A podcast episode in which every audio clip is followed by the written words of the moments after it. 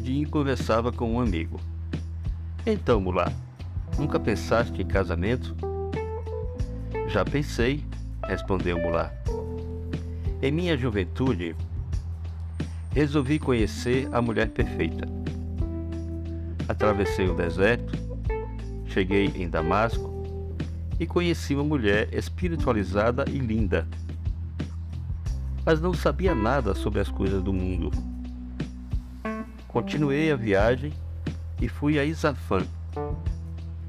Lá encontrei uma mulher que conhecia o reino da matéria e do espírito, mas não era bonita.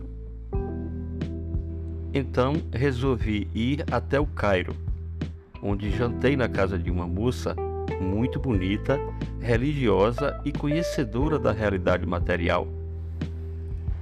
E por que não se casaste com ela? Ah, meu companheiro, infelizmente, ela também procurava o homem perfeito.